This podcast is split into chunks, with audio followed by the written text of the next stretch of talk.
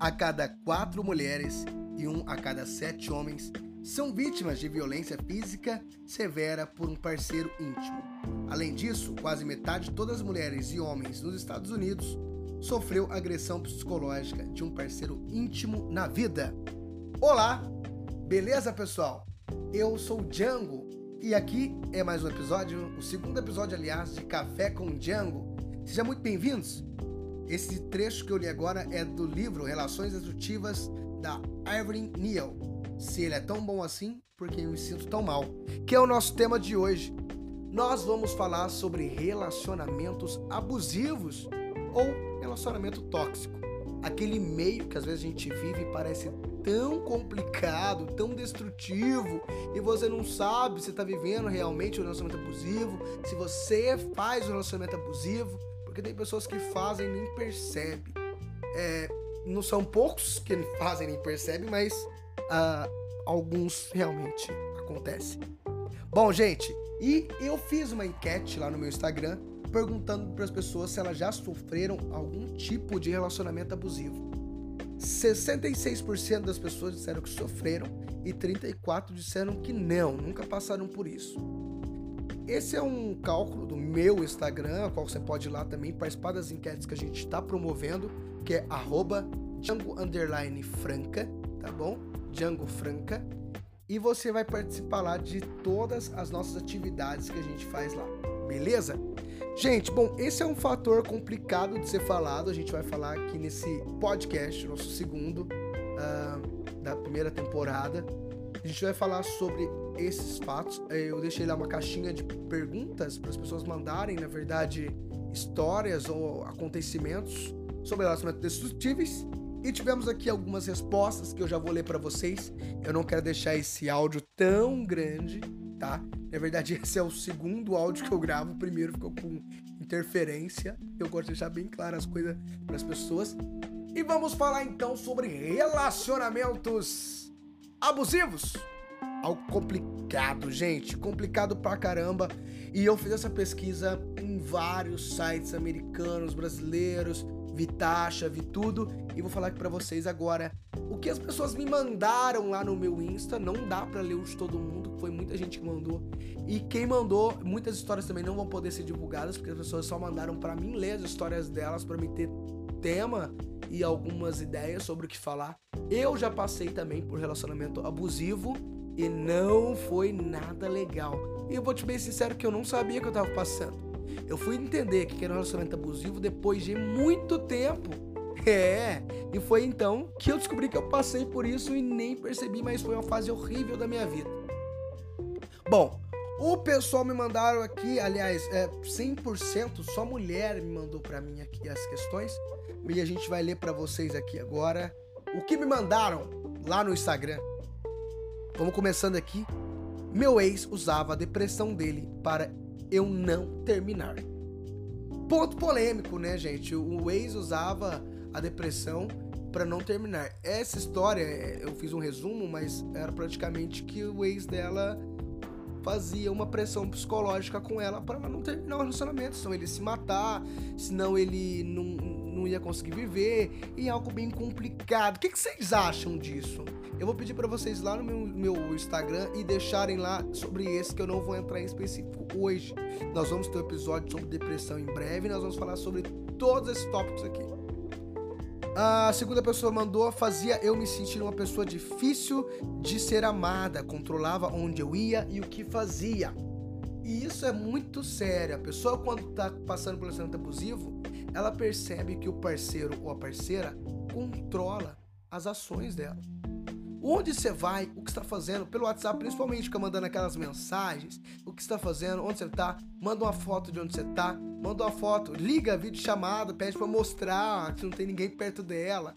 Isso aí já entra também num, num pouquinho da obsessão, aquele ciúme obsessivo, que é totalmente estranho e, e não faz sentido nenhum. E se você está passando por isso, vai embora correndo. Sabe quando o, o Olaf olha pra Ana e fala: Ana, corre então corre do Sven, quando o, o príncipe vai. O, o Sven, não, o Sven, não, esqueci. Vai mostrar lá as, os, os parentes das pedras. Corre então, galera. Porque é difícil. Bom, depois mandaram a seguinte questão que é fazia uma violência psicológica que eu nunca iria encontrar outro alguém que fizesse uh, que, que ficaria sozinha. Isso é o que acontece bastante também. A pessoa faz tanta pressão psicológica na pessoa, falando: você nunca vai encontrar alguém que, te, que, vai, que, que vai querer te querer, porque eu sou a única pessoa que vai te amar, porque você fica sozinha, porque você não merece ninguém. E entra, às vezes, entra em outros méritos, se a pessoa for casada é, e tem filhos, vai entrar naquele mérito, você se largar de mim não vai ser ninguém, eu sustento essa casa sozinho. Sabe aquele machista? Que viu o pai fazendo agressão psicológica com a mãe e decidiu fazer em casa com a esposa? Ou, ou se não, pode acontecer também num casamento homoafetivo, da namorada fazer isso com o namorado, do namorado fazer com o namorado. Isso acontece também, gente. Passamos pro próximo ponto aqui é não deixava ter amigos tinha é, controle sobre as minhas redes sociais, todas as senhas e me controlava em tudo. Galera, esse é um ponto muito, muito complicado. Eu vou falar uma polêmica aqui agora que eu sinto. E, e se alguém não passar por isso, me desculpa, mas é o que eu acho. Quem tem aquele Facebook junto, tipo Marcela e Renato, entende? Tem aquele Facebook junto, eu acredito que 95% dos casos a pessoa sofre um relacionamento abusivo. Eu acho muito difícil você ter um, um Facebook junto com a pessoa que é algo, às vezes, tão particular, é tão seu, é, é assim, é o, é o, seu lugar que você vai para você às vezes ver alguma coisa interessante. Eu nunca tive isso, ainda bem, que seria muito estranho. E ali tá você vivendo aquele mundo ali que não, não você não sente bem, um dos dois lados não se sente bem. E, eu, é, ah, mas e o WhatsApp? O que, que você acha, Django? Gente, o WhatsApp é algo tão particular da pessoa, é ali que tá as conversas dela, às vezes com família, com amigas ou com amigos, que é assunto tão, tão particular que às vezes a pessoa, ou a pessoa que está se relacionando com ela, quer ali em todo momento olhar, ver o que tá escrito e pronto, e dane-se, ah, eu quero ver. Eu quero ver o que, que sua amiga tá te mandando. Às vezes é um assunto tão particular, né? A mulher tem assunto tão particular. Às vezes a amiga quer contar um segredo pra ela e tal. E, a... e aí é complicado, entre várias intimidades da pessoa. Eu, particularmente, nunca deixei ninguém ver meu celular, não gosto que mexe nas minhas redes sociais, não gosto mesmo. Django, mas você não tem nada pra esconder, por que então você não deixa ninguém mexer? Porque é meu. Eu acho que é meu, ou que é da pessoa que eu estou no momento, é dela, e é o momento dela, a intimidade dela. Eu não tenho que mexer ali entende? E outra coisa, quem tá, quer procurar problema vai encontrar numa vírgula, num emojizinho de beijinho, no emojizinho da boquinha mandando um beijinho. Às vezes você mandou ali, ou a pessoa te mandou, e a pessoa quer arrumar problema com você naquele momento. Então a gente tem que ficar muito atento a isso também, tá bom? Que é. Tá controlando demais as redes sociais, amigo ou amiga? Toma cuidado, porque essa pessoa às vezes pode estar fazendo uma pressão psicológica em você, quer te controlar demais, isso não é bacana. Fica de olho nisso. Bom, Pra gente continuar aqui, é, eu fiz cinco sinais que você pode estar passando em um ou vivendo um relacionamento abusivo, um relacionamento tóxico, tá bom? Eu vou ler para vocês, são cinco sinais, tem um extra que eu vou falar no final, tá? Então, na verdade, são seis, mas é cinco, porque um é extra, então não conta. Beleza? Então vamos lá. Um, afasta você de amigos e parentes. É isso aí, gente. Sabe aquele ex-namorado que você já teve, ou que você tem, ou aquele marido seu, ou a esposa, sei lá, que te afasta das pessoas? Que faz você se afastar de amigas, que não te deixa ir, sei lá, tomar uma cerveja com a sua amiga na casa dela, ou a, seu, a sua esposa que não deixa jogar um futebol com seus amigos no final de semana, porque acha que aquilo ali não vai te fazer mal, ou aquela, aquela sua amiga, aquela sua esposa ou marido que não deixa você participar daquele grupo dos amigos ou das amigas, porque eles vão falar de assuntos femininos ou masculinos. Tomem cuidado, viu? Essas pessoas às vezes podem não entender que está fazendo um relacionamento abusivo com, com o parceiro ou a parceira que está vivendo ali do lado, tá? E há uma coisa muito intrigante que eu percebi, que é que a maioria das pessoas que cometem o abuso, é, o abuso psicológico, o abuso, é, a relação destrutiva, ela tenta separar da família, é, dos parentes ali em volta, daquela tia, da própria mãe, da irmã, o do pai, entende? Então a gente tem que ficar muito atento a isso. Há pessoas que tentam afastar a gente a todo momento da nossa família. A, as pessoas que tentam fazer um relacionamento abusivo. Então elas estão tentando ali a todo momento te afastar. Não, mas você não vai na sua mãe. Cria problema. Errei aqui, galera. Mas não vou pôr corte nesse vídeo, nesse áudio aqui, não. Vai ficar do jeito que tá. Tenta criar problema ali com sua família. Uh, onde não tem, um, fazendo problemas onde não existe. E a pessoa realmente faz você se afastar dessas pessoas que você ama. Porque ela quer você só pra ela. Mas entramos num ponto aqui também sobre uh, relacionamentos obcecados que entra também como relacionamento abusivo, né? Bom, vamos seguindo aqui no segundo tópico você pode estar passando pelo relacionamento abusivo é discutir, discordar de tudo que você gosta e seja negativo. Sabe aquela pessoa que você tá que ela discorda das coisas que você gosta? Que ela simplesmente discorda por nada. Você fala, nossa, eu gosto de azul. A pessoa fala, não, mas o vermelho é mais bonito e tal. E essa pessoa discorda de você?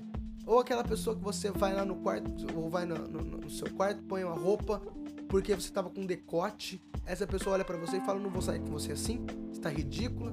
Então é onde entra aqui também discorda você ou é negativo, você não se sente bem.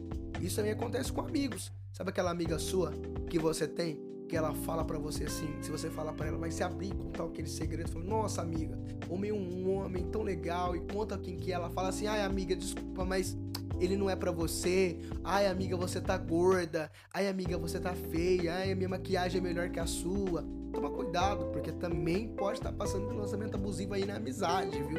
É bem complexo, mas pode ser também. 3. A culpa sempre é sua.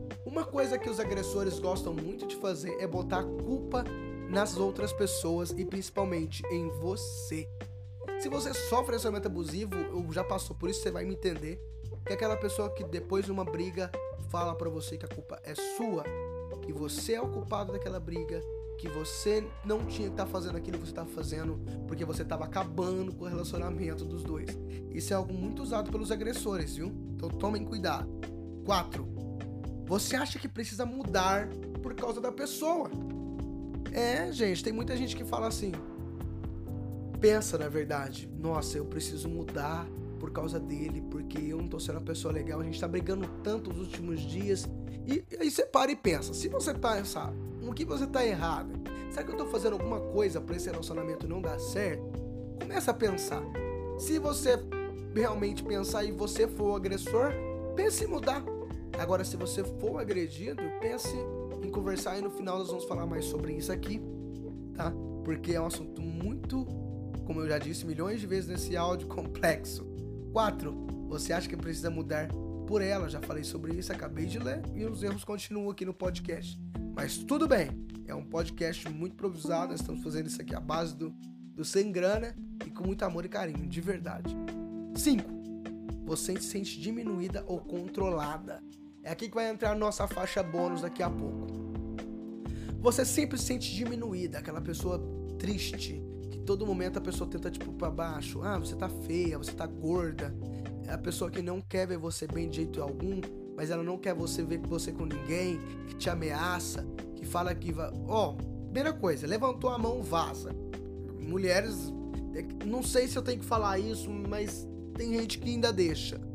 Levantou a mão, vai embora. Falou que vai te bater? Não importa, vaza. Entendeu? A gente não pode viver num mundo onde as pessoas querem agredir as outras.